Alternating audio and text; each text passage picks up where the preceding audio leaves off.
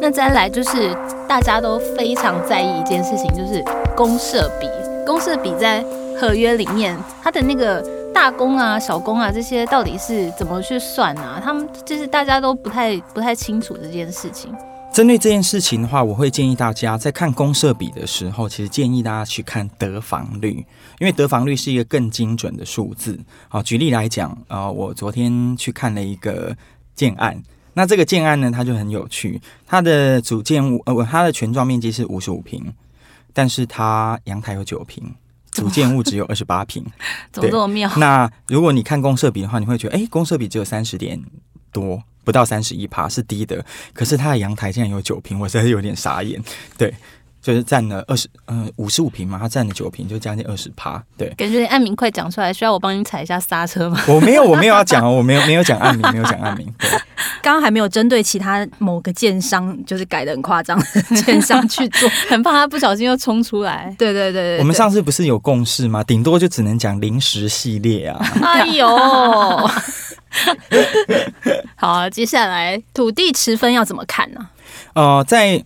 土地持分的算法其实有两种哦，那这个部分范本其实没有规定，也就是呢，它会用全栋主主建物面积的总和，哦来作为就是比例，就是你的主建物占全栋主建物的面积是多少趴，然后用这个总面积去乘这个比例，就是你的建物面积。那也有一些是用全幢面积占全栋整体全幢面积的比例，所以这两个都有人采用，所以范本是这两个都可以的。嗯，请问这个面积有包含到，比如说公设空间跟停车空间吗？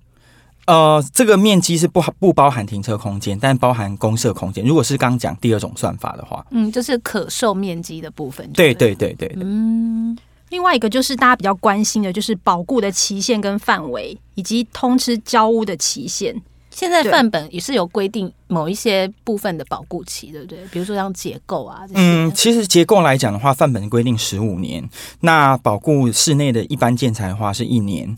那这个部分就要看合约。那这个范本是走最低的标标标准。其实通常来讲，业界应该会有两年、三年、五年都有。那如果就是真的在保固期间内发生了一些房子发生了一些问题，请问正确来说，消费者应该要怎么做比较好？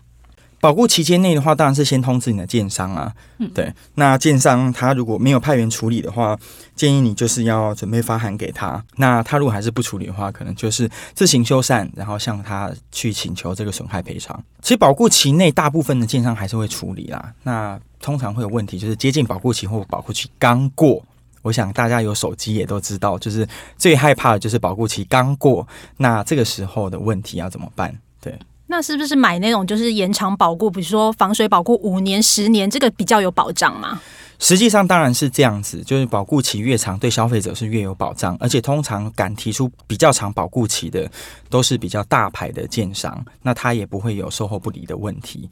那如果万一真的没办法，他已经超过保固期了，其实在我们的民法里面也有相关关于这个瑕疵担保责任，它应该是要有一个五年的期限。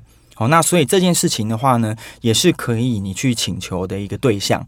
但是这个部分的话，就是可能像有一些消耗品，比如说灯啊、油漆啊等等的这一类的，可能就比较难。但如果你说房子漏水，如果一个房子五年内漏水，而且漏得很严重的话，其实理论上你还是有机会去告你的这个建商的。因为我有个朋友，他就是买了就是某建商的房子，然后三个月漏水三次，然后。建商都会派人来修，但他还是一直漏。但是这种，因为他有来修，所以就是消费者也不能怎样。这什么房子漏水三次啊，修不好就每个月都来修啊。但是他们都有来修，因为有保固，就至少人家有努力嘛，对不对？但他还是觉得很阿杂啊。那这种就是也不能请求什么损害赔偿什么，因为他真的有来修。对他有来修，他重点是最后有没有修好。就是没有啊，还是没有修，没有修好就可以，就就可以请求赔偿了。那如果有修好的话，就就算了啦，就当做自己运气不好。对。那我们最后来问一个问题，因为百亿房产教练他本身懂得比我们很多，他建商主管呢、欸。对，所以呢，我们想要问一下，有没有什么事是建商不会告诉你的事？我们这样逼他好吗？建商不会告诉你的事情哦。嗯，合约上的，合约上嘛，我这边大概有准备一些啦，比如说付款的部分。有一些时候，有一些代销业者会叫你在签约的时候，因为你没有现场没有付那么多的钱，所以呢，他会叫你签一张本票。这张本票就是陷阱所在喽，因为他怕你最后没有来签约哦，所以呢，这张本票就是可以要呃，他可以去诉请法院，让你支付这个钱，不管中介也好，或者是代销业者也好，在签约的时候叫你签这一张本票，就是有问题的。如果最好的方法的话，就是跟跟他讲说，哦，我没有要钱，那我钱会如期进来。但有一个情况例外哦，就是如果有，因为假设你买的是成屋或接近成屋的案子，或者是二手屋，针对贷款尾款的本票这件事情是必须要签的。我所现在讲的本票是指签约金的本票，而不是贷款的本票，因为贷款一定会要有本票，但是签约的时候签约金的本票这一件事情是可以不签的。还有吗？当然还有啊，很多就是他叫我们挤牙膏这样。比如说，呃，像到了房子快要盖好的时候，银行会拨款，对不对？那有一些合约里面呢，就会写说，在建设公司通知你七天内、十天内，你就必须要拨款。如果你没有拨款，就是视为你违约。所以这一条也是范本里面没有，但是在部分的建设公司里面会有这个条款。那也就是说，我叫你付钱，我叫你拨款，你就得拨。七天内、五天内等等的，那没拨的话就要开始计算违约金。哦，这一种的话就有。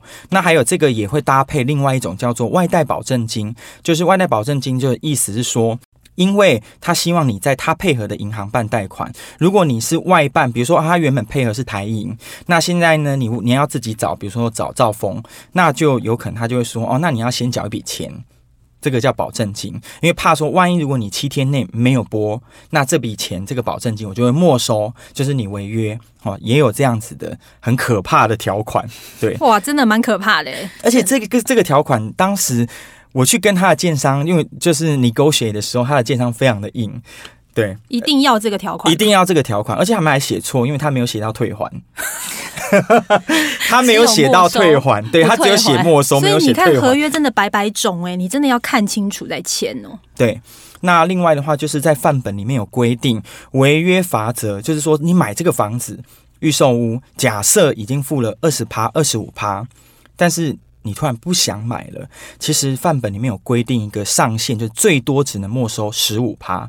可是有一些他们并没有按照这个十五趴来写，那他们会写几趴？他写二十趴、二十五趴都有啊。先说那个是总价的二十趴，总价一千万就是两百万要没收哎、欸。呃，对，也就是说呢，这就是一个停损的概念，就是你买预售屋最多就是赔十五趴，对，十五赔十五趴，就像打麻将一样，就是输到脱裤子，就是放逛花园，对，逛花园，对对。但是我可以去争取少一点的趴数吧。十五趴通常建商不会再讲了。我是建议，通常来讲的话，你转售可能还赚的比较 赔比较少。对，因为我这时候这时候我就要讲一个故事啊，因为我就有一个朋友，他就买了，诶，可以讲地方吗？可以啊，地方可以。哦，在新庄的某案子，对，那他就买了五十几万一平。当时他买了之后，隔了半年，那时候他就有点犹豫，我就跟他说：“你这房子不要了。”他那时候才付了二十趴，我说：“你就赔十五趴，就就安全下庄就好了。”对，他就不听。然后我跟他讲很多次，他都听不进去。后来呢，就交屋了。交屋之后，这个建商就是三字头。天哪，太悲惨了！你那朋友千万不要跟我们说他是谁。呃，应该不认识吧？基本上他后来就是恨透了这个建商，因为就是在所有当初买的五字头的人都交屋之后，建商就下调三字头，所以每个人都是现损四十三四十趴。对，嗯、就是很血一般的。我好像知道是哪个案子。OK，好，那我们就不要讲了。你知道案子是五个字吗？对啊。哦 不能再讲了，各位，好好，对不起。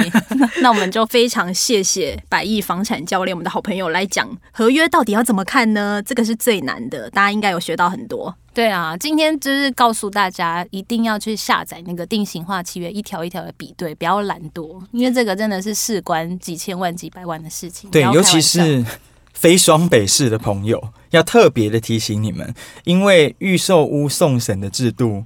似乎其他县市是没有，也就是他们有可能连旁边的签名栏都没有，就是各种奇形怪状会更多。对对对对，因为这样说，双北市会比较规矩，就是说，因为它跟范本不一样，它就一定要磋商。但我们在看很多中南部的合约，它你就会发现，它连磋商都不需要，它就是直接整份给你了。